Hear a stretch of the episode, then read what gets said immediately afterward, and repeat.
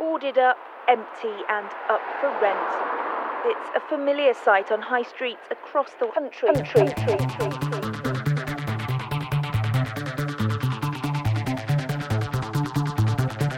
time we come up, there's another shop closed down, and it's getting worse up here.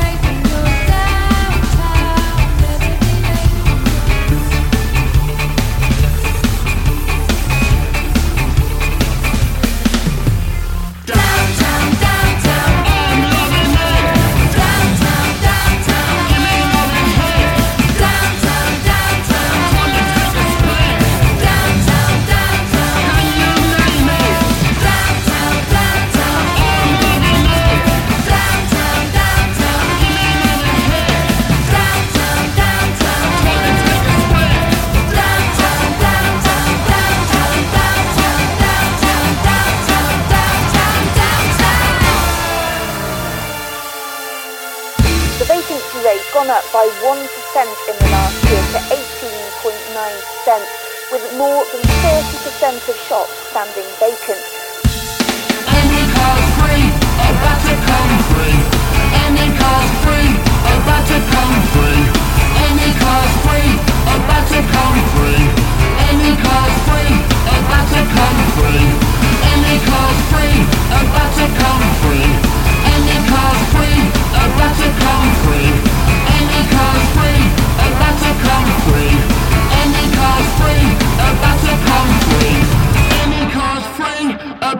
come free.